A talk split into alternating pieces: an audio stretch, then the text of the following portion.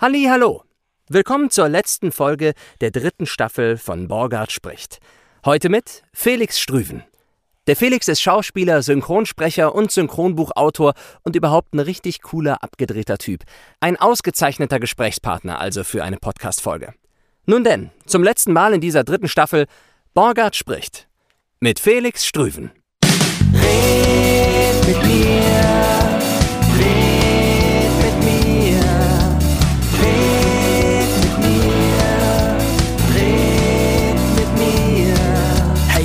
mir doch mal, wie's dir heute geht, oh, red mit mir. Ich bin für dich da, lehn dich zurück und red mit mir. Red mit mir, red mit mir, komm und red mit mir, red mit mir. Strüven. Strüven hört sich so an wie so ein, wie so ein Kölscher Begriff irgendwie, ne? Nee, ist es überhaupt nicht. Ja, aber so, boah, was, was, ist das denn für eine Strüven da drüber? Oder so, Stimmt, weißt ja, du? so kann man es auch sehen, ja. Wo kommt's denn her? Was, was bedeutet das denn? Oder? Strüven ist äh, eigentlich was, äh, also bedeutet glaube ich gar nichts und äh, kommt aus Norddeutschland, aus Schleswig-Holstein, wie ich, komme ich, ähm, und äh, hat aber keine Bedeutung. Okay, dann müssen wir da jetzt, eine, was könnte das denn sein? So eine Strüven. Ein Strüven. Das ist, ich ähm, würde sagen, eine Strüven ist eine zuverlässige äh, Kumpeltyp. Oh, ich habe ich hab eine richtig gute Strüven äh, seit Kindesalter. Das ist eine, ist eine, mit dem kannst du Pferde ja, das auch. Oder es könnte was zu essen sein. Ach so, So, so ein Gebäck oder ja, was? so ein? Gebäck. Ich stelle mir sowas vor. Ähm, kennst du ähm, Franzbrötchen? Ja, ja, ja, klar. Okay, gibt es ja nur im Norden. Eigentlich Oder beim offiziell. Kamps. Ja, genau. Äh? Beim Kamps gibt's Ah, Franzbrot, okay. ja. Sind Ähm, sogar vegan beim Kamps. Ja, ich hatte eine ganz, lang, ganz lange Zeit, habe ich gedacht, die gibt es nur im Norden, bei uns oben. Ähm, vielleicht heißen die auch anders, keine Ahnung. Vielleicht haben die hier einen Decknamen und die heißen. Aber bei uns heißen die jedenfalls Franz. Vielleicht heißen die hier. Strüven. Ja, genau. und ähm, ja, sowas könnte es zum Beispiel sein. Ein Ja, so- leckeres so- Franzbrötchen, ein Strüven. Zwei Strüven bitte. Zwei, zwei, zwei Strüven. Genau. Ob die Hand? Ob nee, da- nee, in die Tüte, bitte. Genau. To go. Zwei Strüven to go, bitte. Hast du noch einen zweiten Namen? Felix. ja, Felix Peter. Ach ja, schon- kann man nichts mit falsch machen. Nee. Peter ist schön. Ja. Peter ist schön. Ich habe letztens Strüven. erwähnt, ich hätte, ich hätte sehr gerne Pavel gehießen. Wieso Ähm, gerade Pavel? Ich weiß nicht, finde ich irgendwie, finde ich irgendwie einen schönen Namen. Ich wollte immer Tobias. Aber Pavel heißen. ist Paul, ne? Ist nicht Peter, ne? Glaube ich. Ja, genau. Ne, ja. ja, ja. Ich wollte immer Tobias heißen. Oh, warum? weil ich immer eine Obsession mit Zahlen hatte. Mhm. Äh, und ich habe immer in, äh, in, in Zahlen gesprochen, eine Zeit lang als Jugendlicher und Kind. Also wenn man jetzt Namen hat, also Tobias, ich fand immer alles toll, was mit Buchstabe T 20 anfängt. T ist Buchstabe 20 im Alphabet. Wow. Er ist 19, er Oh. 18 und so weiter. Das hat ja fast Rain Man. Äh, Ja, so ein bisschen crazy war ich immer so als Kind, keine Ahnung. Sonst war ich aber normal, keine normal. Sorge. Und ähm, dann habe ich halt immer gesagt, hallo, wie geht's dir? Oder äh, mein Name ist Tobias, ähm, 13, 5, 9, 14 und so. Mein Name 14, 1, M, 13, E5. Warst du auch so richtig, bist du so richtig schnell? Also wenn ich sage jetzt irgendwie äh, äh, rot, sag mal rot in Zahlen. 18, 15, 20. Aber ich war früher so richtig schnell. Ich hatte das auch. Ich, äh, ähm, Leute, ich habe gerade den Mund offen, weil ich und ich staune. Also dass ich bin gerade sprachlos. Ich Naja, denke. also- nee, ich überlege mir aber auch, wie wir das in Geld ummünzen können. Gar nicht. Ich, ha- nee, ich hatte auch eine Freundin, die, ich habe äh, eine in meinem ganzen Leben getroffen, die hat das auch gemacht. Im Ausland. Ich habe ein Jahr in den USA gelebt früher. ja. Da habe ich eine getroffen, die das auch gemacht hat. Und dann haben wir die ganze Zeit immer über ähm, ähm, in Zahlen gesprochen, immer die ganze Zeit. Also 5, 13, blablabla. und die, es ging die ganze Zeit so und alle so, alle dachten, das ist total aber da bist du aber lang beschäftigt, bis du irgendwie was ausgedrückt hast oder ne? Ja, wir fanden das aber cool, weil es so eine Geheimsprache war. Es hat natürlich ein bisschen länger gedauert, aber wir konnten das irgendwann so schnell, dass wir irgendwann so jedes Wort ganz schnell sagen konnten. Boah, nicht schlecht. Aber es ist jetzt auch wieder ein bisschen her. Aber es war witzig und dann konnte keiner, ja, es war so eine Geheimsprache, es war mal ganz cool. Ich habe früher, als ich dann auf dem Rechner, auf dem PC damals das erste Mal Sachen aufnehmen konnte, fand ich es dann lustig, die, die Sache rückwärts abzuspielen. Und dann habe ich mir halt irgendwie Ah. beigebracht, Sachen rückwärts einzusprechen und die dann abzuspielen und dann liefen sie vorwärts. Aber das ist, da gibt es ja auch Leute, die können das ja super schnell. Die können Ja. äh, rückwärts dir was. Ich glaube, bei TV Total war damals eine Frau zu Gast, die hat, das ist die Berliner Luft, Luft, Luft. Die konnte das rückwärts singen. Und dann stand sie dann auch mit dem Kassettenrekorder auf der Bühne, hat das dann tuft, tuft, tuft, na, lina, und dann Ah, wurde ja. es vorgespielt, so. Und dann ging das immer. Und dann ging das okay. auch. Und, und ich glaube sogar, kennst du J äh, Jack Johnson? Mhm. Der hat in einem Musikvideo, spielt er seinen ganzen Song rückwärts. Ah, ja, und das kenn ist und er hat tatsächlich den Song rückwärts spielen und singen gelernt Ah, ja, für das stimmt. Video, um das dann Ja. auch zu spielen. Und was ich auch immer ähm, toll oder faszinierend fand, ähm, das fing in der Grundschule an, wenn man ein Wort hat, also wenn man so Schreibschrift gelernt hat, wann man ein Wort durchschreiben kann mit der Schreibschrift und Oh, wann man es ja, absetzen spannend. kann. Und da habe ich mal jedes Wort, wenn ich es gelesen habe, habe ich mir gedacht, hm, kann man es jetzt durchschreiben oder nicht? Also auch mit den Sachen, Ja. mit denen man sich sonst beschäftigt. Geht natürlich, sobald du irgendwie ein i-Tüpfelchen machen musst, gar nicht. Ne? Und im Deutschen mit den Ö Nee. ist es natürlich schwierig. ja, aber es waren so Sachen, die man, mit denen man sich so die Zeit vertrieben hat. Aber das Äh, ist so ein bisschen eine gewisse Neurose auch irgendwie, ne? Und da habe ich auch so ein paar Sachen, dass ich irgendwie, wenn ich manchmal, früher hat man ja einen Videorekorder irgendwie unterm Fernseher gehabt und der hat ja manchmal die Uhr an, Uhrzeit angezeigt digital. Und äh, oder oder oder wenn wenn das Video lief oder auch ein DVD-Player noch, dann lief ja da der Timecode, es war ja kein richtiger Timecode, sondern einfach die Zeit lief ja, Ja. an. Und dann war es irgendwie, weiß ich nicht, Minute 43 äh, oder Minute 44 und Sekunde 39 oder so. Da dachte ich, oh, gleich steht da 44, 44. Ah ja. Ah, Und dann habe ich Ja. gewartet, bis das kam. Dann habe ich schnell hingeguckt und dann weggeguckt und äh, irgendwie so, in, da habe ich gedacht, jetzt steht da für in meinem Kopf für immer 44, 44. So meine Neurose befriedigt irgendwie. und hat man es verpasst und dann so, nein. Ja, jetzt genau. muss- Ah, jetzt muss ich wieder bis 55, 55 Genau, warten. ja. Ja, sind wir, wir sind schon ein bisschen bekloppt, ne? Merke ich gerade.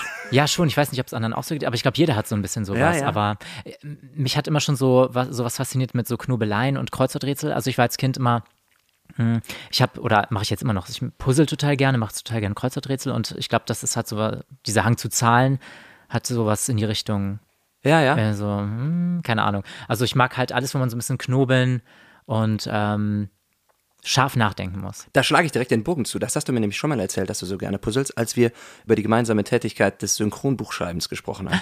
Weil das ja auch eine gewisse Art von Zusammenpuzzeln ist, ne? Stimmt, man Irgendwie, puzzelt ne? auch was zusammen, ja. Ne, Und man äh, muss auf den, auf den Mund legen. Genau, ist auch eine Knobelarbeit. Ja. Ist das da auch ein Grund, warum du das so gerne machst? Ich mache das sehr gerne und ich glaube, das ist auch der Hauptgrund wahrscheinlich.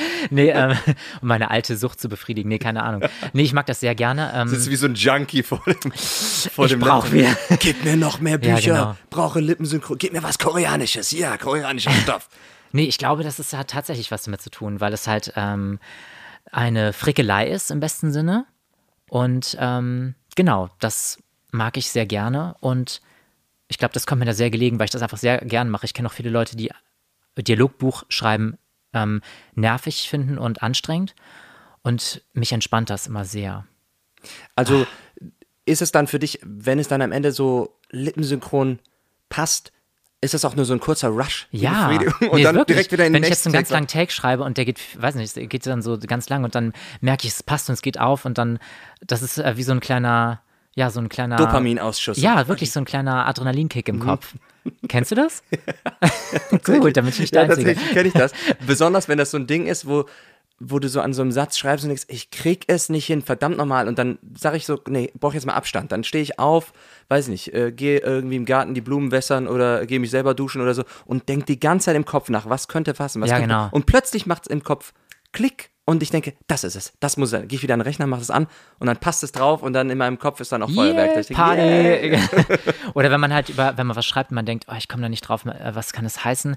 Ähm, mir fällt überhaupt nichts ein und dann liest man das alles nochmal durch und dann kommt dir in dem Moment, wo man das durchliest, in dem Flow nochmal so ein Klick. Ja, und ja, der genau. Satz passt genau. Das sind auch mal ganz schöne Momente im Leben eines Dialogbuchschreibers. Sonst ist es ja recht trist. Also, Ja, weil, nur- was, Nein. Wann hast du denn angefangen? Wir gehen jetzt mal gerade rückwärts. Wann hast du denn angefangen mit dem Dialog? Wir gehen rückwärts wie, die, äh, wie das Lied von Jack Johnson. War- Wir fangen das Interview von hinten an. Tschüss. Schön, dass du da warst. Äh, mein erstes Dialogbuch habe ich geschrieben 2016. Und hast davor aber schon gespielt und gesprochen und so, ne? Genau. Warum denkt man dann, wenn man schon die Kunst so ausübt, ich meine, ich habe es ja selber getan, aber ich bin jetzt einfach mal nur der, der Interview-Fragensteller hier in dem Moment, der sich dann jetzt blöd stellt und es von dir wissen möchte. Warum denkt man dann, ach, es ist so schön auf der Bühne, das macht so viel Spaß vom Mikrofon. Ich habe jetzt mal Lust, mich alleine zwei Wochen im Raum einzusperren und so ein Dialogbuch zu schreiben. Ähm, die Idee kam gar nicht von mir. Ich wusste gar nicht, dass ich das machen könnte. Ich dachte, ich brauchte noch viel mehr Erfahrung als Sprecher und ähm, also ich war schon sehr erfahren, weil ich spreche jetzt auch schon mittlerweile sehr lange. Aber ähm, Besonders in Zahlen. Ja, genau, ja. Und äh, dann wurde ich irgendwann mal gefragt, ob ich da Lust drauf hätte. Und weil Also du hast nicht, einfach mal gedacht, versuche ich mal. Probier Nee, weil mal ich aus. nicht Nein sagen kann Ah, im Leben, okay. meine große Schwäche, sage ich natürlich, äh, ja, gerne. äh, wir waren, ja, okay. Und dann habe ich es natürlich gemacht und dachte ich, oh Gott, kann ich das überhaupt? Und naja, mit den Aufgaben wächst man ja auch. Und dann habe ich mich rangesetzt, war ein krachender Actionfilm aus den USA. Titel war, ähm, Sag's in Zahlen. ja, The Fast and the Fierce. Anlehnung Ah, okay. natürlich an die Ja, große Reihe selbstverständlich, ja. ähm, Fast and Furious, aber äh, was damit gar nichts zu tun hatte, aber es war, spielte nicht mit Rennautos auf dem Boden, sondern spielte in Luft mit einem Flugzeug, wo was Spannendes passiert. Okay, Ich okay. Schaut euch den. Film an. Genau. Ja.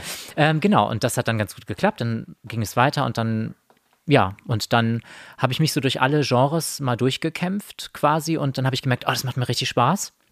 Das erste Mal war aber eine Katastrophe, als ich das gemacht habe und ich dachte, ich werde es nie wieder machen, weil ich total überfordert war. Der Flugzeugfilm war eine ja, Katastrophe. weil in dem, aber es hat gar nichts mit meinen Fähigkeiten zu tun oder mit dem Film, weil er ähm, schwierig war oder so, sondern einfach, weil mein Computer abgestürzt ist. Oh nein. Und ich habe nicht die Speichertaste gedrückt. Mm. Und dann habe ich vergessen, wie schlimm das ist, wenn man das nicht drückt, weil ich vorher einfach nie lange tippen musste. Und ich war unerfahren mit viel am Computer schreiben, weil ich ja mehr aktiv spreche, Spiele gespielt habe. Und ja, jeder weiß, denkt jetzt, oh, ist der doof und so, aber ich, Das ist mir schon passiert mit Schnittprojekten, das passiert jedem leider. ja, es ist so schlimm. Und dann war alles weg und dann musste ich alles nochmal machen und ich glaube, ich habe da ein oder zwei Nächte komplett nicht, ich habe da richtig zwei Nächte nicht geschlafen, weil ich das abgeben musste dann und dann habe ich das äh, richtig Oh, shit, das war sogar so weit am Ende? Ja, Ah, ganz ja, ja. schlimm. Naja, und Okay, dann dachte ich, gut. mach's nochmal mit normalen Umständen und dann war das halt, ähm, äh, ja, In so einem riesen Serverraum stelle ich mich dir jetzt Genau. mal mit Backup, Backup, Backup. Ey. Und Ja. irgendwie noch, weiß ich, die eigenem Strom, Strom, ähm, Transistor, dass wenn der Strom ausfällt, du noch Ja, also jetzt wirklich auf jeden Fall mehrere Mal am Tag immer speichern, speichern, Mhm. speichern und weiß jetzt, ähm, schicke mir das selber per E-Mail, sowas passiert mir auf jeden Fall nicht. Das noch habe ich, mache ich auch immer nach so einem. Tag, wenn ich dann geschrieben habe. Einmal in die Cloud ballern, einmal kurz per E-Mail Genau. schicken, damit, äh, selbst wenn ich gehackt werde, Oder mir selber per, ja genau, mir selber per E-Mail, dass man es immer runterladen kann noch zur Not und so. Mhm. Ähm, genau. Aber dann wurde es immer besser und jetzt mag ich das manchmal richtig gerne, so ähm, das abends sogar noch zu machen. Wenn ich mich früher zum Beispiel abends an ein Puzzle gesetzt habe, mache ich jetzt zum Beispiel, schreibe ich jetzt gerne ein Dialogbuch. schön, quasi bezahltes Puzzeln. Genau, was kann ich Schöneres geben? Nee, äh, mag ich jetzt wirklich sehr, sehr gerne und es macht mir sehr viel Spaß und ähm, ja, dann habe ich gemerkt, irgendwie läuft das immer smoother alles.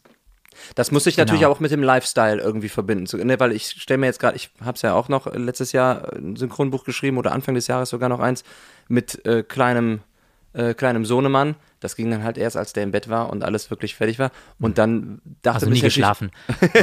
ne, dann dachte man sich natürlich auch, Mensch, jetzt setze ich mich doch eigentlich lieber mit der Frau auf, auf die Couch und wir gucken einen Film oder sagen uns mal Tag, weil man den ganzen Tag nur Kind gemacht hat. Ja. Jetzt Synchronbuch schreiben, da muss man natürlich auch die Zeit für haben dann in dem Moment. Ne? Ja, ich mache das mal auch gerne. Ähm, ich spiele ja noch äh, Theater und da probt man in der Regel 10 bis 14, 18 bis 22 Uhr. Auch tolle Zeiten, vor allem wenn man eine Familie hat. Mhm. Ähm, und dann äh, bleibe ich manchmal im Theater in, einer- in einer Pause, Ah, in okay. einer langen Pause zwischen 14 und 18 Uhr. Setzt dich in das Soufflösenkästchen und schreibst. Ja, die, die, die. Nee, ich schreibe dann in meiner Garderobe und dann, ähm, ja, das finde ich auch sehr entspannt sozusagen. Sehr schön, sehr, sehr ähm, inspirierend, ähm, ähm, fleißig.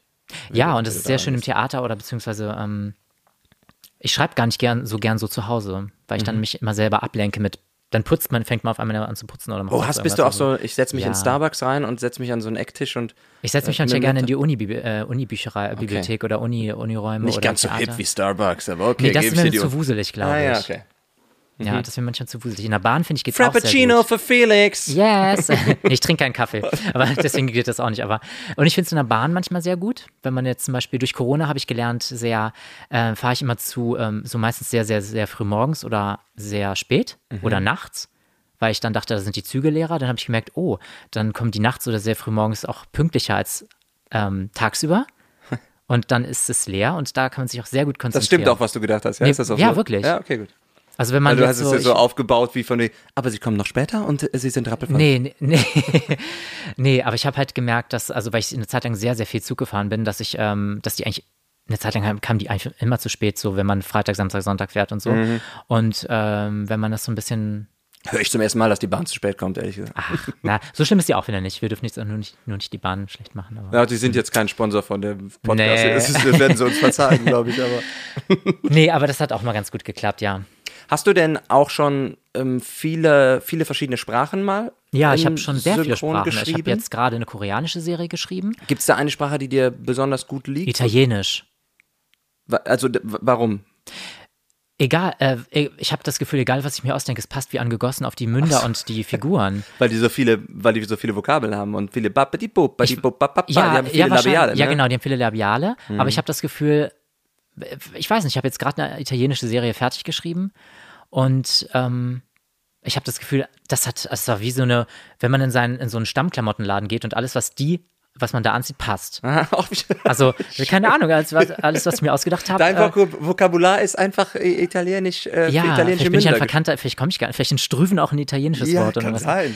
Oh Gott, ich muss mal meinen Stammbaum, Stammbaum nachforschen. Pizza Strüvi. Ja, genau. Beim, beim Chinesischen ist es genau umgekehrt. Ich zum Glück noch nicht Chinesisches umschreiben müssen, aber ich habe mal eine Hauptrolle gesprochen zuletzt in so einem chinesischen Film. Da haben wir mehr haben wir im Studio immer gefeiert, wenn endlich mal ein Labial irgendwo kam, ne? Ja, weil die halt ja. häufig diese Ja. Vokalfolgen haben. Das. Ist, kann ja jetzt schon heißen, ich gehe in einen Wald und dort ist es finster und bitterkalt. Und wenn dann ab und zu mal ein W oder ein B kam, dann Ja. haben wir, ah, da, yes, Draufstürzen. wieder Labial. Ja, genau. Oder was mir auch aufgefallen ist, ähm, dass die sehr, äh, dass die ihre Wut oder ihre Verzweiflung auf, oft nicht in Worten ausdrücken oder Lautstärke, sondern in einer langgezogenen Silbe, dass sie ja machen, sowas zum Beispiel. Und das ist natürlich auch schwierig. Mhm. Ja, da kannst du nicht, verdammte Scheiße, kann man da nicht Ja. drauf sagen. Ne? Ha. zu- Ah ja. Ja, sowas. Aber da hast du es dann, du hast kein Problem damit, dann dein fertiges Synchronbuch abzugeben und zu sagen, und jetzt kann jemand anders die Regie dafür machen und das alles besetzen und so, weil du keine, weil da- das Puzzle ist für dich dann schon. Es ist soweit fertig, natürlich. Ja? Ich puzzle auch gerne mit anderen zusammen. Also ich aber nee, ich lasse mir natürlich gerne in meine Werke reinreden. Es gibt ja auch die Logbuchautoren, die sagen, nee, das ist mein Ding, das verteidige ich auch und so. Ja. Aber ich bin noch sehr offen und empfänglich für Kritik. Nach dem Motto, äh, das Teil passt auch hier vorne gut Zum hin. Beispiel, genau. Also wenn ich jetzt mit Redaktion zusammenarbeite, ich finde das immer sehr ähm, inspirierend sozusagen, äh, wenn ich einen kleinen Hint bekomme, was man besser machen kann oder was, äh, wo, ähm, einige wollen ja, dass man sich mehr ans Original hält, einige weniger. Und das finde ich immer sehr, ähm, ja, sehr aufschlussreich und das mag ich immer ganz gern mit den Leuten so zusammenarbeiten. Entpuppst dich langsam als der perfekte Mitarbeiter hier. Du bist fleißig Äh, und sogar kritikfähig. Wenn du jetzt, Das gibt's doch gar wenn du jetzt nicht. gleich noch sagst, du machst es auch gern alles umsonst und nur für den Pu wenn du das Puzzle behalten nee, aber irgendwann hätte ich auch total große Lust. Ich habe noch nie äh, Synchronregie gemacht, Mhm. nur Hörspielregie. Aber ich würde total gerne mal Synchronregie machen und ich hoffe, ich kann das äh, bald mal ausüben. Das wäre sehr Was, schön. was reizt dich daran? Es hat mir einfach sehr großen Spaß gemacht. Ich habe eine Zeit lang sehr viele Live-Hörspiele gemacht. Ähm, und da habe ich. So mit, äh, also alle sitzen am Tisch Genau. und äh, spielen, Wieder- aber ja, lesen, spielen Genau. vor. Hm? und da hatte ich auch sehr tolle Sprecher immer an meiner Seite. Hast du nicht auch mal was mit der Fabienne gemacht? Ja, mit Fabienne, Ja. also mit ganz vielen. Fabienne ähm, Hesse. Genau, Ja, Fabienne Hesse mit Jenny Laura Bischoff, Dominik Freiberger, Stefan Naas. Guck Also- mal, alle schon hier auf der Couch gesessen. Ja, ich reihe mich hier ein in die, äh, also ich bin sehr geehrt, hier auf dieser Couch zu sitzen, wo die anderen Kollegen alle saßen. Nein, aber ich hatte die immer bei den Live-Hörspielen dabei. Und äh, ja, mir ist bei den Live-Hörspielen aufgefallen, dass ich das, ähm, dass ich das, glaube ich, sehr gut kann. Und Wenn du sagst, du hattest die bei dir im Live-Hörspiel drin, war das quasi eine, du hattest die Idee, die Konzeption und du hast das dann umgesetzt oder inwieweit warst du da involviert und inwiefern, inwiefern war das deins? Ich habe eine Zeit lang einfach große Lust gehabt, dieses Medium Hörspiel und Theater oder Synchron zu verbinden. Ja. Und ich fand, ich bin ein großer Live-Hörspiel-Fan als Zuhörer oder Zuschauer und habe dann irgendwann gemerkt, es gibt total selten und wenig Live-Hörspiele, obwohl das gar nicht so ähm, aufwendig ist, das zu machen. Mhm. Dachte ich dann. Und dann habe ich einfach damit angefangen, selber welche zu schreiben, zu machen, zu tun. Zu schreiben ich, auch sogar, Ja, ja? und auch mit dem äh, zu vertonen, obwohl ich mit, mich mit Technik auch überhaupt nicht auskannte und so weiter. Dann habe ich die Leute zusammengesucht und so habe ich einfach so einen großen Teil der Branche einfach so von den äh, Leuten kennengelernt, wenn man sich sonst im Synchronstudio nur über Namen, sage ich mal, oder sich die Klinke in die Hand gibt und so. Ein großer Grund, warum es diesen Podcast überhaupt gibt, Ja, genau. die Leute kennenlernen. Und das fand ich halt sehr toll, dass man halt, ähm, dass da wirklich so Freundschaften daraus entstanden sind. Und mh, ja, und das hat großen Spaß gemacht. Und ich glaube, ich habe auch viele Leute mittlerweile oder viele Sprecher kennengelernt, die mittlerweile vielleicht gar nicht mehr so oft auf der Bühne stehen, früher vielleicht mehr oder so. Man verlagert sich ja oft, oft in eine Seite, dass man nur auf der Bühne steht oder nur vor Mikro und so. Und ich glaube, dass es für ganz viele eine tolle Mischung ist. Und das haben wir halt eigentlich, das hat immer großen Spaß gemacht. Die Ähm, wir hatten immer schön viele Zuschauer, wir hatten tolle Locations. Habt ihr da auch Soundeffekte eingespielt oder ja, Musik oder was? Soundeffekte, die habe ich nicht selber aufgenommen, aber es gibt ja auch so Free Libraries im Klar. Internet und so weiter. Und dann habe ich mir so eine kleine eigene Library irgendwann. Ich habe auch einen äh, Musikerfreund, von dem habe ich dann so kleine Jingles bekommen und so. Cool. Ähm, und die Geschichten waren das Romane, die du in Hörspiele adaptiert hast oder komplett selbst erfunden? Das waren te teilweise komplett selbst erfunden, teilweise was an irgendwas angelehnt oder Sachen, die ich selber aus Hörspielen noch kannte oder so. Mhm. Die habe ich dann irgendwie dann verändert oder so. Und dann entstand daraus halt so eine äh, Kommissarin in Köln. Ich habe die aber auch in Hamburg dann gemacht. Und die ist dann in, in Köln Kommissarin Deutz, in, in Hamburg Kommissarin Wandsbeck. Und ich war dann ähm, Kollege Ehrenfeld hier in Köln. Und äh, in Hamburg war ich Kollege Bahrenfeld. Und dann gab es immer so ein, so ein Kommissarenduo, manchmal ein Trio mit einem Mann, der noch dazu kam, mit einer Mutter. Ähm, genau, und dann. Aber da steht jetzt leider konkret, konkret nichts an, was jetzt bald. Doch, im Sommer sind wir wieder auf Festivals und im Sommer äh, so auf äh, ähm, Rock offenen- am Ring in der Klasse. Ja, genau. Nee, so offenen Bühnen unterwegs, aber ich habe das jetzt ganz lange nicht machen können wegen Corona und irgendwann hatte ich auch so, ich war einfach sehr genervt davon, weil ich habe dann immer versucht anzufangen, habe neue ähm, Sachen organisiert, also neue Auftritte und dann musste ich die doch ganz oft wieder Mhm. absagen wegen Corona oder irgendwelche Inzidenz, die doch wieder über 395,25 ist oder so, keine Ahnung. Und es war mir irgendwann einfach zu was ist das für ein Wort? anstrengend. 392,5. Ne, die Inzidenz, die dann irgendwie in Hamburg, Sachsen anhört oder, oder was meinst du? Ach Nee, so! nein, Ah, okay. Blödsinn, Blödsinn. Raus. Nee, ähm, genau. Eigentlich war Corona ja ein Fest mit den ganzen Zahlen für mich. Mit den ganzen Inzidenzen, Genau, Nummern und ja, ja, den Fallbeispielen. Zahlen, was man sich alles dazu dichten kann. Nein, Quatsch. ähm, nee, und so fing das dann ähm, an mit den Hörspielen quasi. Und wie gesagt, seit zwei Jahren habe ich jetzt so mehr oder weniger Pause. In den Sommer, ähm, Sommermonaten konnte ich das noch machen, aber im Winter lag das jetzt leider sehr brach. Und da möchtest du gerne jetzt auch, wenn du sagst, das mit dem Hörspiel hat mir riesen Spaß gemacht, Regie Genau. zu führen, das auch auf Synchron mal umzumünzen. Ja, ich habe ich hab gemerkt, dass ich ein, ein, dass ich das ein Gefühl habe für Timing, für, ähm, für Szenen, für Cliffhanger, für äh, wie sagt man, wie man eine Szene baut, also wo, ein Hör, wo man Dramaturgie. Äh, Ja, genau. genau. Und da, oder wie man so eine Figur anlegen kann, wie chargiert eine Figur sein kann, da habe ich, glaube ich, jetzt so ein ganz gutes Händchen dadurch. Also gemacht, das, da kann ich dich jetzt mal gerne unterbrechen und dir absolut recht geben. Du hast jetzt schon zwei, dreimal bei mir im Studio was eingesprochen. Einmal für ein Projekt, was ich, ein Buch, was ich geschrieben habe, wo ich auch Regie gemacht habe. Ähm, da habe ich dich besetzt für eine Rolle und ich muss sagen, das hast du wirklich richtig gut gemacht. Ich habe dich ja selber noch nie, nee, ich, Glück gehabt. er war furchtbar. Nein. Ich habe dich ja vorher sonst nur, ich kenn, man kennt ja dann die, die Synchronsprecher, vielleicht von ihren Webseiten, wenn man die Demos hört und man hört dann die fertigen Produkte und die fertigen Projekte, aber man weiß ja dann trotzdem nicht, wie hat sich Person äh, XY dann im Studio auch angestellt und wie, in Anführungsstrichen, wie fit ist sie dann doch in der Technik, ne? Aber Oder wie anstrengend. oder wie anstrengend ist er mit einer, so einer Diva Felix Strüben zu arbeiten. Nee, aber wirklich erstmal Die italienische Diva Felix Ström. Felix Strüben, genau, und kommt er rein, wie so eine Franzeböllchen. genau. Aber du hast wirklich die, die Synchrotechnik hast du super krass drauf. Das ist wirklich, also on, on point direkt.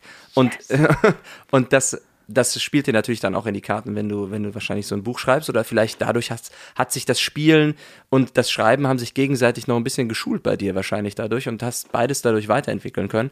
Und ähm, du konntest vor allen Dingen, und du konntest auch sehr gut oder kannst sehr gut die ähm, irgendwelche Änderungen direkt gut umsetzen, ohne dass ich das irgendwie dir wie ein Papagei vorsprechen muss. Obwohl ich das so gern höre von dir, wenn Nee, also wirklich, das hat mir sehr viel Spaß gemacht. Du kannst das sehr gut, will ich einfach nur sagen. Der Felix Strudel ist sehr gut. Da. Sehr gut. Ja, Ben- also ich Ben glaube schon durch dieses Schreiberei. Ich war jetzt da, ähm, ich bin ja noch an einem Theater angestellt Mhm. und da ähm, war ich jetzt sehr viel in Proben eingebunden und konnte ganz viele Synchron- oder Sprechaktivitäten nicht wahrnehmen.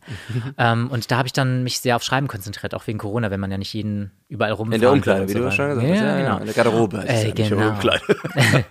Und ähm, ja, da habe ich dann gemerkt, dass man, dass man, wenn man dann wieder vors Mikrofon tritt, dass man durch dieses äh, ständige Schreibe, äh, durch das ständige Schreiben auch sehr in Übung bleibt. Ja, Durch dieses das Timing ist ja so. tatsächlich, beim Synchron muss man einfach machen, machen, machen, damit man es nicht, Ja. damit man es irgendwie auch nicht, damit man nicht wieder nicht bei Null anfängt. Ist schon ein bisschen wie Fahrradfahren, aber Mhm. Ja, und es ist, halt glaube ich, auch deswegen für neue oder äh, Leute, die in die Branche einsteigen oder versuchen einzusteigen, ist es, glaube ich, auch sehr schwierig, weil die ja nur, äh, weil die kaum Übungsmöglichkeiten oder Trainingsmöglichkeiten, Mhm. sage ich mal ganz blöd haben, weil es ist ja auch eine, was, was man, was viele Leute, glaube ich, einfach gut lernen können, die nicht talentfrei sind, aber das einfach etwas Übung brauchen. Das war bei mir auch damals so. Aber dann ist man halt im Studio, die ersten Male, man wird ja nicht jede Woche gebucht. Weiß nicht, alle drei Monate vielleicht. Ja, du wirst so langsam herangeführt So. Genau. ja, ja. Und dann ist man natürlich wieder neu, es ist eine neue, neue, fremde Situation, wenn man da mit den anderen Leuten im Studio steht, die stehen dir im Nacken. Mhm. Man muss sich an die Balken und das Timing und die, die Synchronität gewöhnen und so weiter. Und das ist was, was man da sonst kaum üben kann. Ja, ja, das ist richtig. Und deswegen ist es, glaube ich, fühlt man sich dann vielleicht als Neuer manchmal schlecht, obwohl man dann gar nicht schlecht ist. Wie war es denn bei dir das erste Mal vor dem Mikrofon? Furchtbar natürlich. es war furchtbar. Ich glaube, ich bin sogar heulend aus dem Studio gegangen. Nee, glaube ich wirklich, ja. Wirklich? Ja, ich glaube, ich bin heulend aus dem Studio Aber du hast die Aufnahme zu Ende geführt. Ja, natürlich. Ich lasse mir als Profi nichts anmerken. Nein, Quatsch. Nee, aber ich glaube, es war Draußen die Überwachungskameras, die hast du ganz ignoriert am Parkplatz. Warum Nee, weint denn der Strüven schon wieder? Ach, weiß ich nicht, er hat was im Auge. Nee, ich glaube, ich fand mich damals so schrecklich, als ich raus, ähm, das war eine meiner ersten Aufnahmen und dann fand ich mich so schrecklich, dass ich, glaube ich, heulend rausgegangen bin. Ich dachte, oh Gott, die werden mich nie wieder anrufen und das wird das, das letzte Mal sein, dass ich. Die rufen höchstens andere Studios an und sagen, niemals den Strüven. Genau. Der ist so schlecht. Nee, ich glaube, ich, ich weiß gar nicht mehr, wofür das war. Ich glaube, für eine animierte Animationsserie. Ich will jetzt auch nicht alte Wunden wieder aufreißen. Du wirst schon Nee. ganz, ich sehe schon ganz glasige Augen wieder. ja, es, äh, die, ja, die sind noch nicht verjährt, die Wunden wahrscheinlich, nee, keine Ahnung. Aber ähm, ich, nee, ich fand es einfach, glaube ich, ganz schrecklich. Ich war einfach überfordert und dann dachte ich, die, äh, ja, es war einfach, in meinen Augen dachte ich, war es ganz schlimm, aber so schlimm war es wahrscheinlich dann doch nicht irgendwie, weil irgendwann wurde ich dann doch nochmal angerufen. Ähm, ja, aber ich weiß, irgendwann bin ich heute aus dem Studio rausgegangen und das war dann, glaube ich, eins meiner ersten Male. Wie schön, schöne Erinnerung an den Beruf. Nein. Ja, aber das ermutigt vielleicht auch einige, die, die, die, die, die ähnliche Angst haben oder sowas. Ja, nee, ich glaube, man muss da am Anfang geht ja, glaube ich, jeder Zweite durch dieses Tal der Gefühle, dass man denkt, oh Gott, das war furchtbar. Oder ähm, man kriegt eine doofe Kritik. Und man kann aber einfach, wenn man weiter dran arbeitet, dann bringt das, glaube ich, wirklich was. Es ist halt so eine spezielle Art von Sprechen, ne? Ja. dass wenn du, wenn du selbst vom Mikrofon total sicher bist oder auf der Bühne total sicher bist, plötzlich zieht dir das so ein bisschen den Boden unter den Füßen weg, wenn du dann das erste Mal in so einem, in so einem Studio stehst, im Synchronstudio stehst und du musst plötzlich auf einen bestimmten Timer sprechen und du hast Mhm. den Text auch nur gerade vor zehn Sekunden das erste Mal gelesen und du darfst auch, musst zwischendurch eine Pause setzen, obwohl du sie gar nicht richtig hören kannst und Ja. du musst schneller sprechen oder langsamer sprechen Und dann kommt ja noch das, das dazu, dass dann denkst Leute, du die plötzlich, am Nacken sitzen. ja, auch. und du denkst plötzlich, du kannst gar nichts mehr und du würdest dich nur blamieren und alle anderen ärgern sich nur darüber, dass du. Ja, und dann ist das noch so, dann will man nett sein oder man will lustig sein und will, macht einen Witz, keiner lacht. Das kommt ja auch noch dazu. Dann denkt man, oh mein Gott, ich bin peinlich. Und das kommt ja auch alles noch dazu, dass man irgendwie noch keinen richtig gut kennt und so. Man ist Ja, ja, so ganz alleine. Ähm, ja. Aber du bist ja viel unterwegs auch, ne? In, Ja. In, nicht nur in Köln oder im Bereich Köln synchron, sondern also nicht nur im Bereich rheinländischer Synchronbereich, nenne ich den mal. Genau. Ähm, sondern du machst auch was in München oder Hamburg oder auch Berlin. Wo, wo bist du denn auch im Studio vor dem Mikrofon unterwegs? Ähm, mittlerweile, mh, also in Hamburg sehr viel. Mhm. In, also es wechselt immer so mehr, je nachdem, wann eine Serie wo weitergeht und so wechselt Ja. es immer. Aber ich bin jetzt eigentlich in allen vier Großstädten mehr oder weniger unterwegs. Aber in München bin ich eigentlich jetzt so nur noch für ähm, eine Hörspielreihe, die, Okay. Ähm, darf ich den Namen sagen? Wenn das schon veröffentlicht ist. ja, ist es. nicht hier Ghost Sitter heißt es. Macht sehr viel Spaß. Ach so, das äh, habe ich da aber auch schon mal. ah, Wo sehe ich das denn immer? Audible. Bei Insta nee, ich sehe das bei Instagram vom Dead Left Arms, kann das sein? ja, genau. Der, der postet da. Der ist auch mit drin, oder? Der ist auch mit drin. Das ist so Und eine, ist nicht Wegald Boning auch dabei? Oder Der ist auch dabei, Christoph Maria Herbst ist dabei, Paulina Rümmelein ist, also es sind ganz Mhm. viele tolle Münchner oder, also Hamburg, ähm, Detlef ist aus Hamburg. Ja, genau. Mhm. Aber da sind hauptsächlich Münchner Leute dabei. Und ähm, ich, die haben mich damals, ich weiß nicht, das ist jetzt auch schon wieder fünf, sechs Jahre her, die kannten mich damals gar nicht, aber die haben, haben ich war in einer Münchner Ag- Schauspielagentur und die haben nur mein Demoband gehört, mit Augen zu sich gehalten und sind so ganz viele Münchner junge Schauspielmänner durch Schauspieler ähm, durchgegangen und ähm, korrekt gendern? genau. Extra MännerInnen. Männer. Und dann haben die ähm, sich so Jungs angehört, die noch jung klingen, weil ich musste so 14, 15 klingen. cool. Das ist ein Junge, der eine Geisterbahn erbt und dann hat er irgendwann so eine Clique aus einem Werwolf bestehend, einem Vampir, einem Vampir, äh, einem Geistermädchen und das sind dann, ist halt meine Clique aus Detlef, Christoph Maria Herbst, Wiegald Boning, Paulina Rümmelein und das macht so einen Spaß mit Ah, das denen. ist auch immer wiederkehrend die Charaktere. Ja, wir also- haben jetzt gerade Staffel 14 aufgenommen. Jausa! Ja, und das äh, macht richtig Spaß. Es sind tolle Geschichten und da bin ich dann immer regelmäßig dann in München zum Beispiel. Toll. Aber da mache ich nur das in Anführungsstrichen und synchron ähm, mache ich da nicht. Also meine Serien sind da so ausgelaufen jetzt mittlerweile sozusagen. Und ich habe mich jetzt, weil ich im Theater jetzt wieder fest war, wollte ich jetzt auch nicht mehr so viel um die Ohren Verstehe. ballern. Wie läuft das ab bei diesen Hörspielaufnahmen? Ist es, wie man, wie man sich mal erträumen würde mit mehreren Leuten auch ja, gleichzeitig? Das ist ja das Tolle. Also er vers- versucht alle unter einen Hut zu kriegen. Das geht ja immer sehr schwer, auch vor allem mit jetzt berühmteren per Persönlichkeiten Ja. wie jetzt Christoph Maria Herbst und Wiegald Boning. Ähm, und wir hatten früher, waren die Folgen noch länger. Das heißt, wir waren manchmal so eine ganze Woche oder anderthalb Wochen in einem Studio zusammen. Und das macht natürlich ganz viel, erstmal macht es mehr Spaß und fürs, fürs Timing, für Kommentare ist für die Lebendigkeit, die Dyn- Dynamik einfach viel toller. Ich finde, man hört es auch am Ende, Ja. wenn alle zusammen in einem Studio Und wenn es sind. nicht, wie ich beim Stefan Naas gelernt habe, geixt ist Ja. und man nach und nach spricht, ja.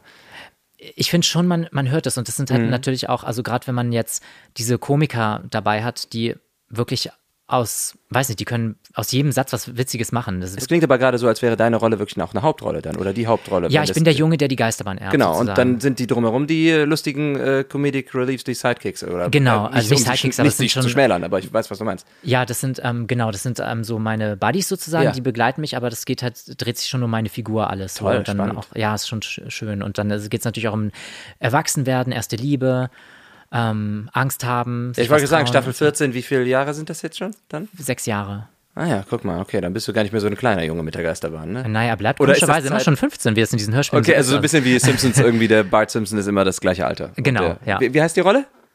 Äh, Tom Röschenberg. Ah ja, okay. Mhm. Genau. Das habe ich, glaube ich, auch schon mal irgendwo gelesen dann dabei. Ich glaube, der Dead, hatte der Deadlift nicht mal irgendwas gepostet, von, dass ihr da irgendwie auch was während was. Corona live gemacht habt? Äh, ja, so? genau.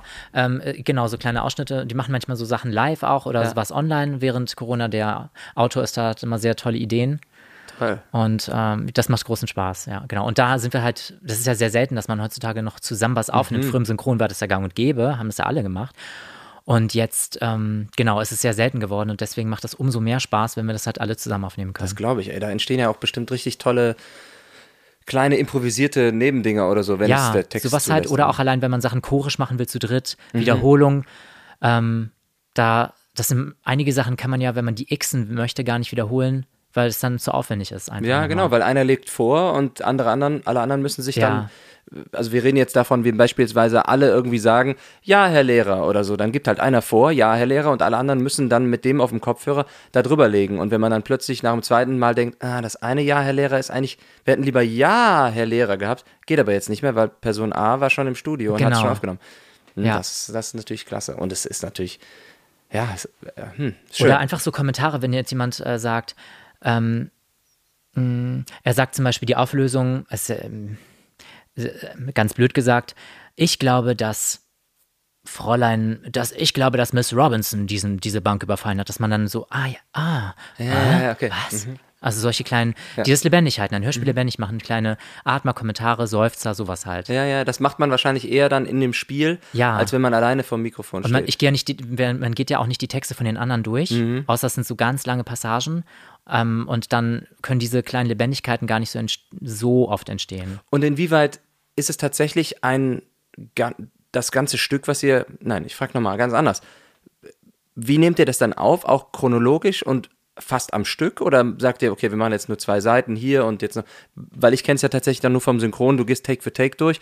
Ich habe auch schon mal ein Hörspiel gemacht, aber das war, okay, wir springen jetzt hier, weil meine Rolle nur da und da vorkam.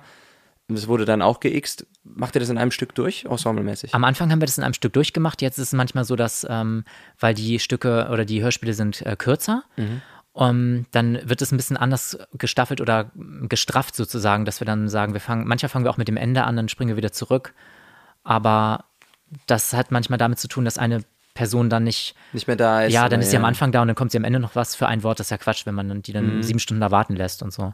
Verstehe, verstehe. Also, Und im Bereich der verschiedenen Synchronstudios kannst du da, ohne irgendwen in die Pfanne zu hauen, das würde mich mal interessieren, wie unterscheidet sich, weil du ja jetzt dann überall schon mal drin warst, wie unterscheiden sich die diversen Synchrongefilde vielleicht? Der Norden zum Rheinland, zu Berlin, zu, zu München, da hört man ja immer mal wieder so vom Hören sagen, ah, das ist eher mehr Ellenbogen, das ist mehr familiär, das ist sehr streng oder das ist sehr genau. Kannst du da was zu sagen? Du musst ja auch vielleicht gar nicht sagen, in München gefällt es mir nicht, in Hamburg finde ich super, sondern wa- wa- was, Also was- ich finde, es wird auf in allen Städten wird halt sehr tolles Synchron gemacht. Ich finde, wir sind, können froh sein, dass wir hier so tolle ähm, Ge Begebenheiten hatten. Es gab, ich habe auch mal gehört, in, ich habe jetzt gerade eine polnische Serie geschrieben. Mhm. Dann habe ich mit ein paar Leuten da zu tun gehabt und die haben gesagt, es gab früher einen polnischen Synchronschauspieler, der hat alles gesprochen. und der hat wirklich das an einem Stück durchgeguckt und drüber gesprochen. Ja, und Ja. der hat alle Filme, alle Serien im polnischen Fernsehen gesprochen. Und alle Rollen. Alle, alle Rollen. Also,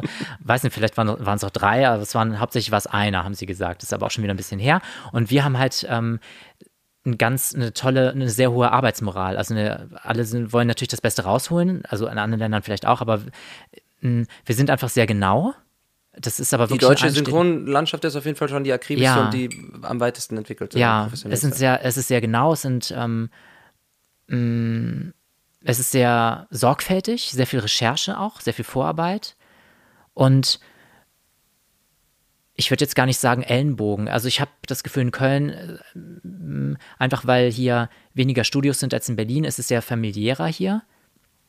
Und in Berlin ist es anonymer sozusagen, weil da einfach sehr, da ist man so, wird man so abgefertigt oder abgefrühstückt sozusagen, ohne dass man groß sagt, hey, wie geht's? Also da, so ein Pläuschen ist da gar nicht drin, weil es sich keiner so richtig, ähm, weil man eh neu ist sozusagen. Ja. Oder weil man so oft, weil da so viel mehr Leute arbeiten, glaube ich, ähm, Nur mit wollen- dem besten Kumpel sagt man wirklich, Ja. hey, wir sehen uns gleich am Golfplatz. ja, so. nee, aber ich glaube, weil da so viel mehr Leute arbeiten, ist es, glaube ich, einfach so, dass viele ihr das Pensum schaffen wollen. Mhm. Und da man sich auch nicht kennt, wenn man natürlich, äh, man spart Zeit an, indem man nicht quatscht. Wenn man die Leute kennt, ähm, weiß man, ach, der haut das jetzt, glaube ich, doof gesagt, jetzt weg.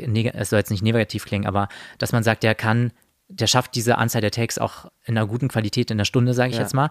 Und wenn man sich nicht kennt, denkt man ja, oh, ich muss, ich kenne ihn noch nicht.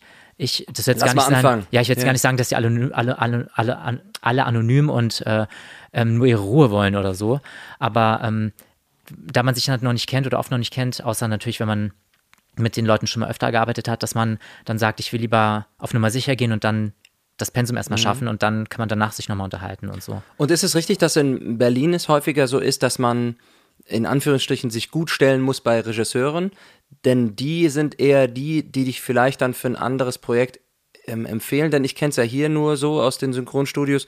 Du kennst die Betreiber des Synchronstudios oder du kennst die AufnahmeleiterInnen und die Disponentinnen, die besetzen dich dafür. Und es ist ja hier jetzt weniger bei uns so, dass wir sagen, okay, ich, äh, ich, ich verstehe mich richtig gut mit dem Regisseur und der nimmt mich in jedes seiner Projekte mit rein. Ist das eher so eine Berliner Sache oder kannst du dazu gar nicht sagen?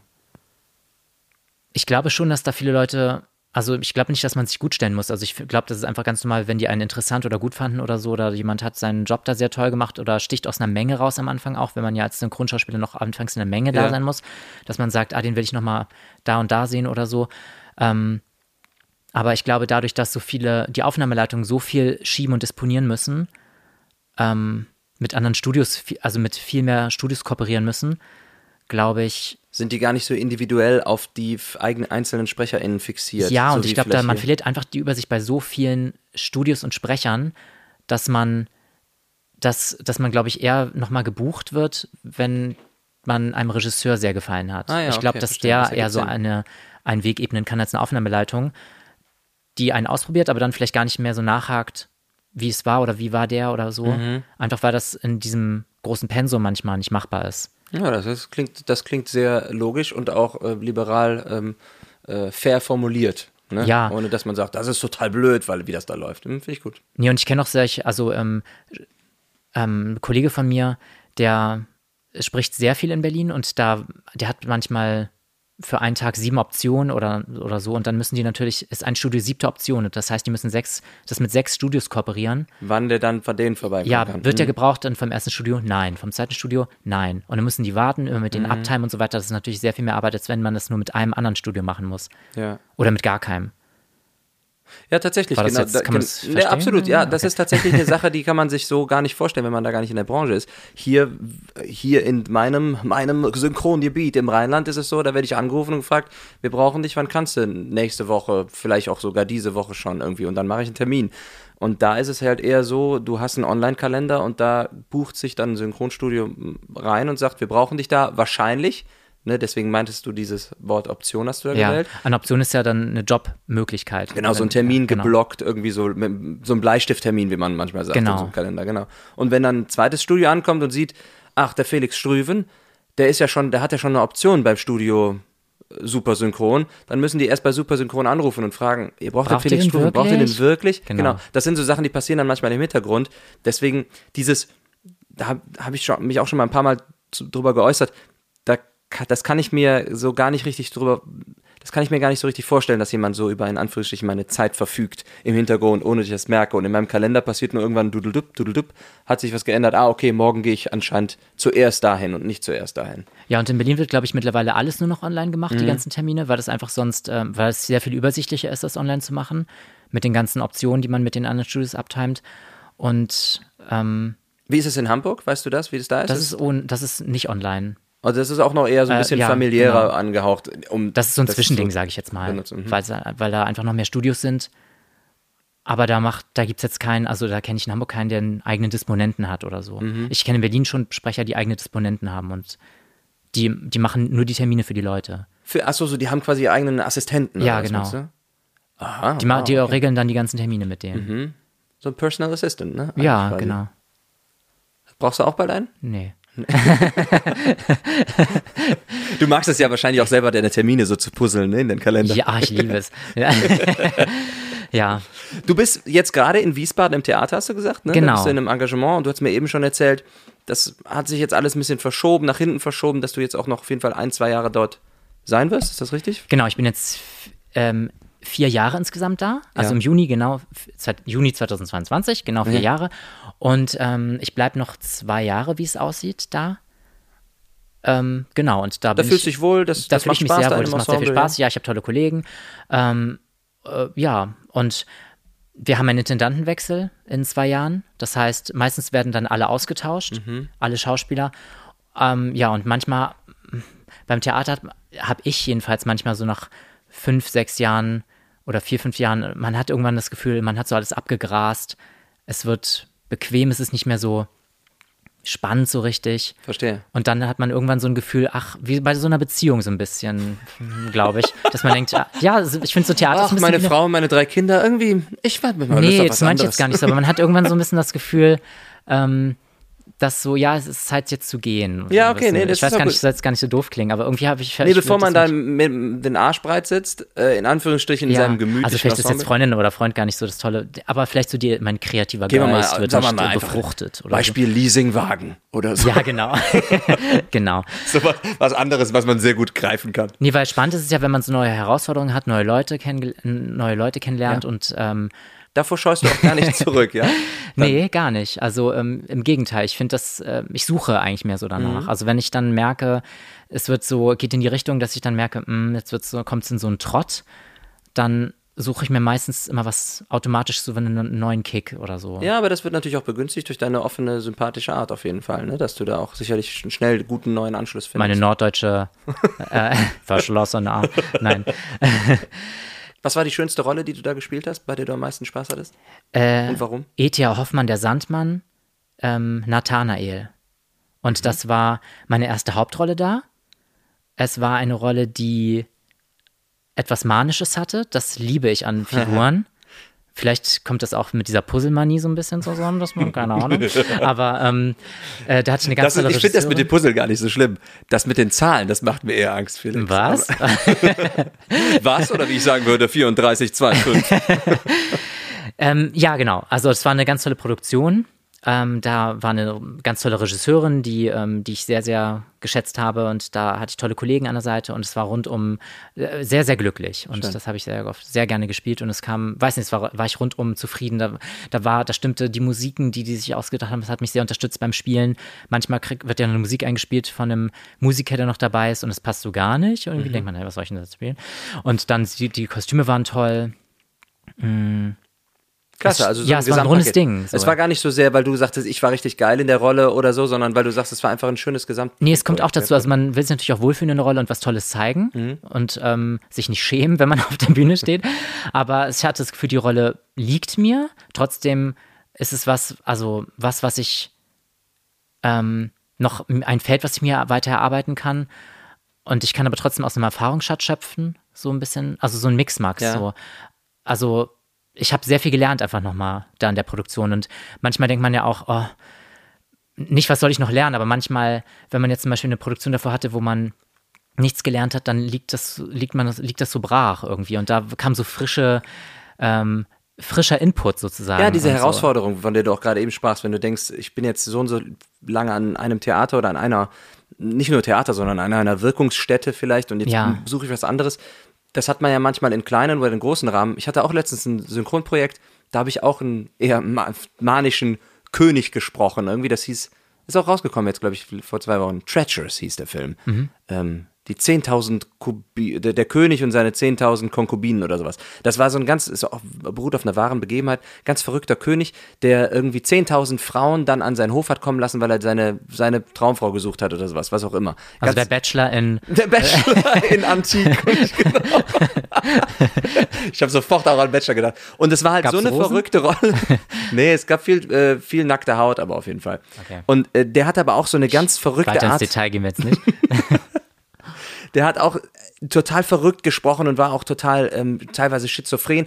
Und ähm, ich habe es dann halt synchron gesprochen natürlich und musste das natürlich dann auch irgendwie stimmlich verpacken. Und das war dann auch nochmal so eine ganz neue Herausforderung, da zu denken, wie kriegt man das jetzt hin, ohne dass es albern klingt oder nur hysterisch? Weil man kann ja auch nicht 120 Minuten durchkreischen oder was auch immer, was der gemacht hat.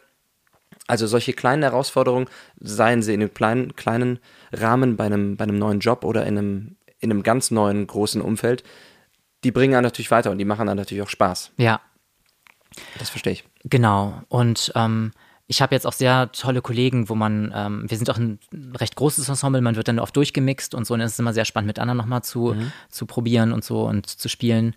Ähm, ja, und auch weil, weil Corona jetzt auch ähm, uns viele Theater ja auf, auf Eis gelegt hat, sozusagen.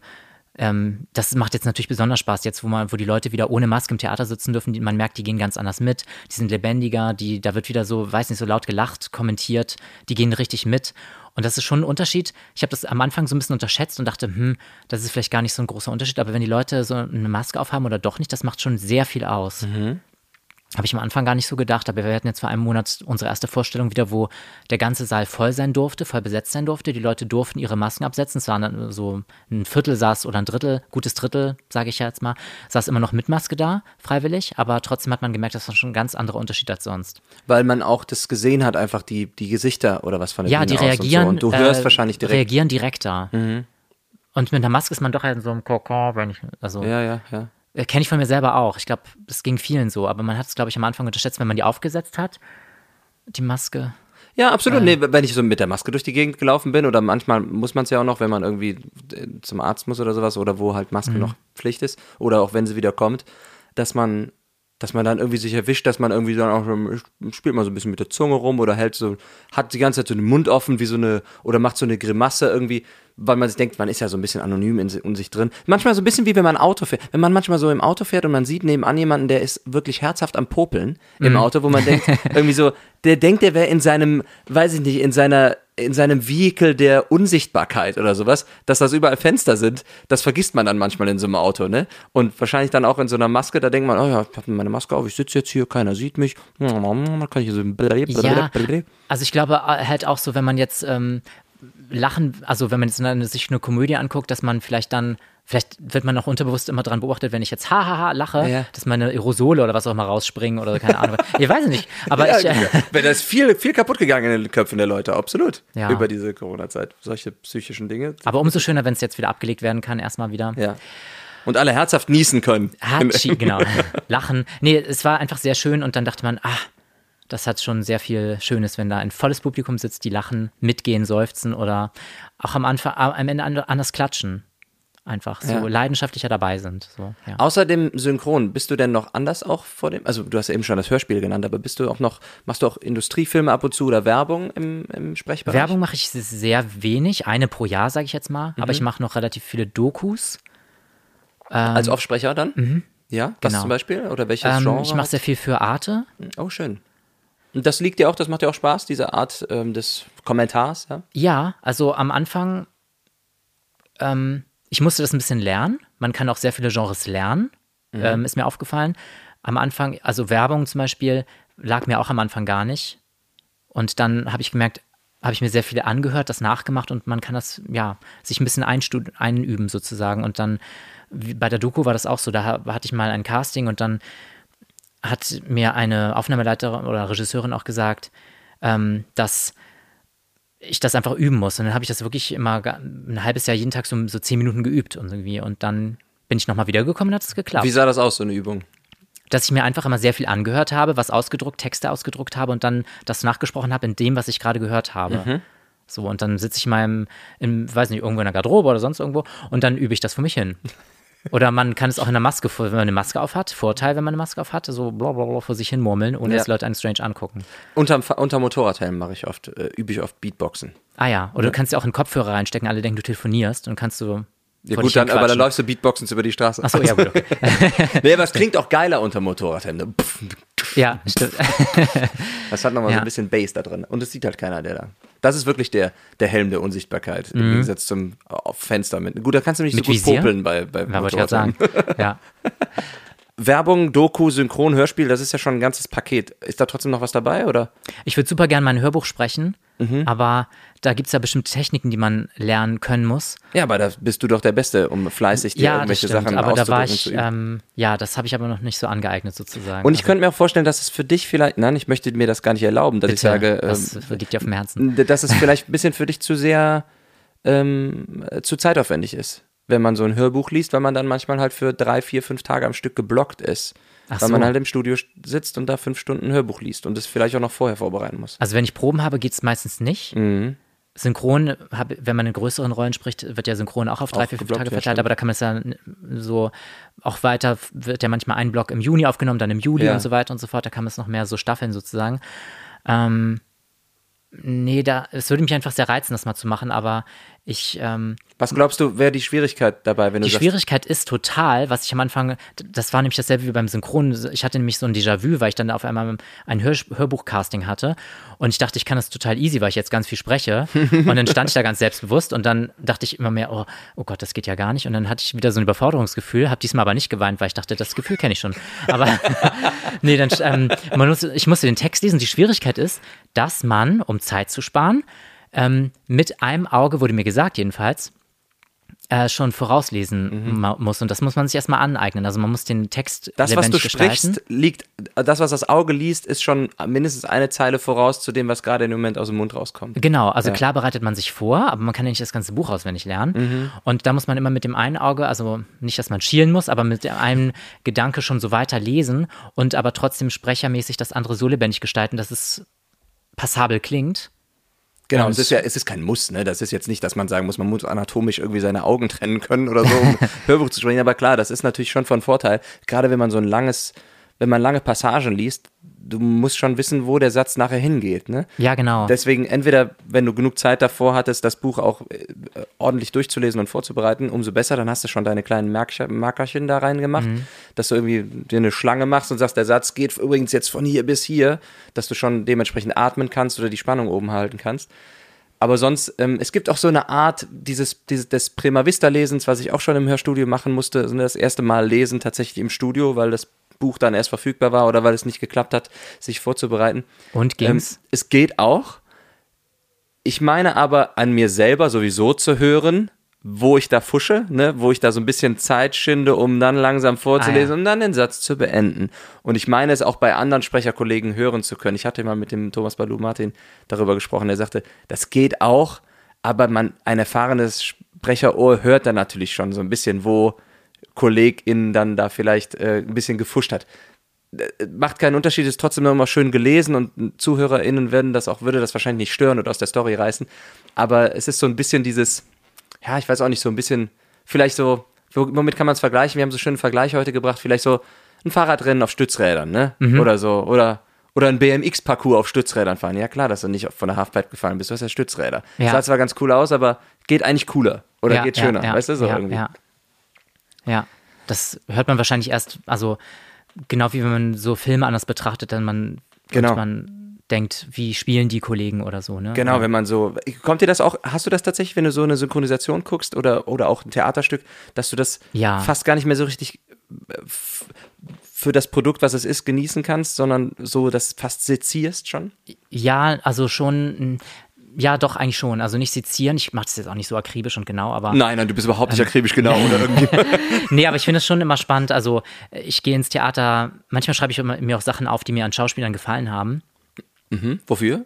Weil ich Um manchmal denke, so was, wo ich manchmal denke, das fehlt mir noch. Oder, Ah, okay, nicht um das später der Presse zu sagen. Nee, na Quatsch, nee. Aber wo ich dann denke, dass ähm, sowas würde ich gerne mal machen Mhm. oder so. Oder was hat mir jetzt da, warum fand ich den jetzt so toll? Oder Aber Ähm. äh, ich, was, was mir häufig passiert oder was ich häufig mache, ist, wenn was im Fernsehen läuft, sei es eine Werbung oder was auch immer, ich spreche das dann manchmal nach, um zu hören, oh, das war aber cool gemacht von Kollege so und so. Und dann Ah. mache ich Pause. Und wie, äh, weißt du, gerade so bei Werbung, Ja. finde ich, Werbung kannst du ja so verschieden machen. Du kannst ja voll auf die Fresse hauen oder du machst es so, so beiläufig oder was. Oder du spielst einen bestimmten Charakter drin irgendwie.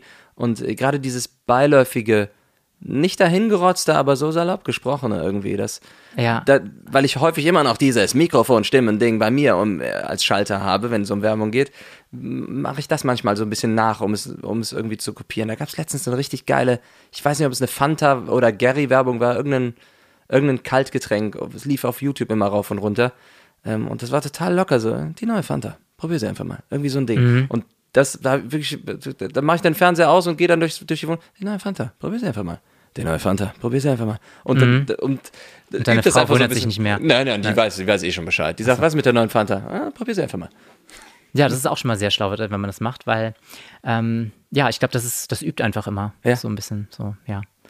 Was wäre denn der nächste Schritt für den Felix Strüven aus äh, Apulien? Möchtest du ein weiteres Theaterengagement annehmen vielleicht, wahrscheinlich? Möchtest du mal komplett frei sein, im, um, um Sprechen und vielleicht sogar die Regie nach vorne bringen? Hast du Wünsche oder Pläne sogar? Also ich will beides am liebsten weitermachen, weil ich gemerkt habe, dass mir diese Mischung in dem Job eigentlich so am meisten Spaß macht.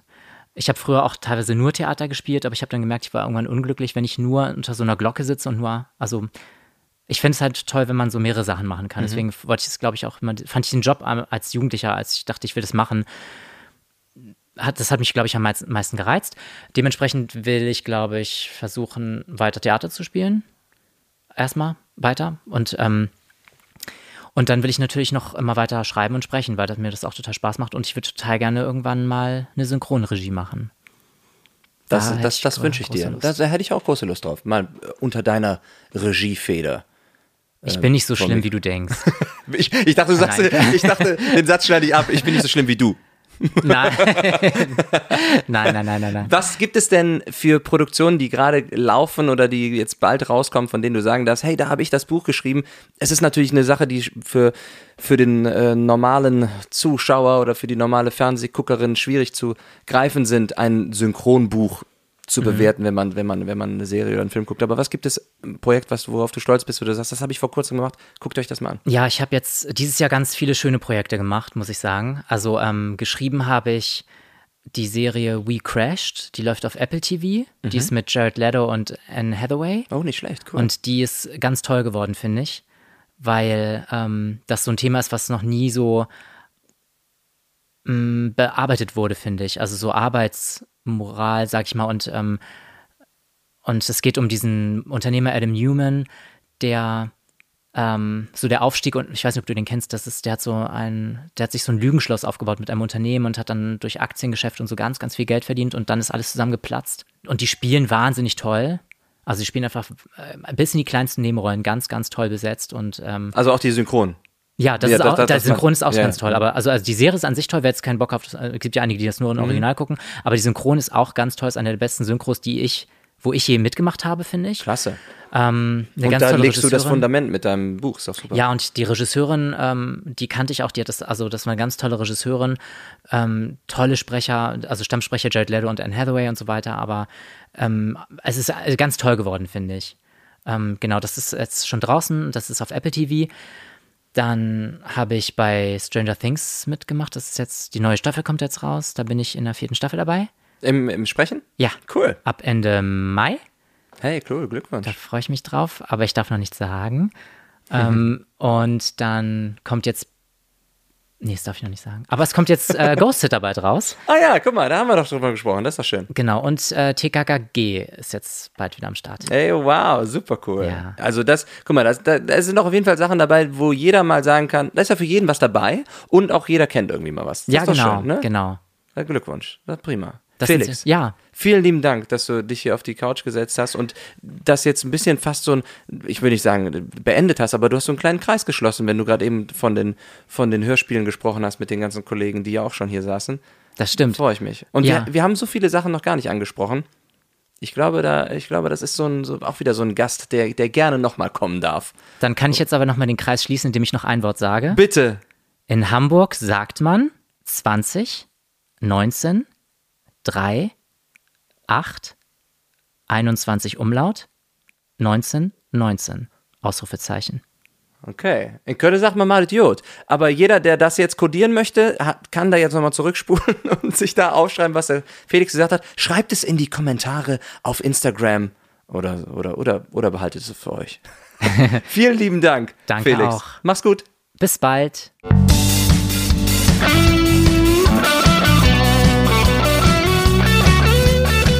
Borgard spricht. Eine Produktion von Film and Voice und Michael Borgard. Titelmusik geschrieben und arrangiert von der M. Borgard Band. Weitere Informationen unter www.borgard.de slash podcast.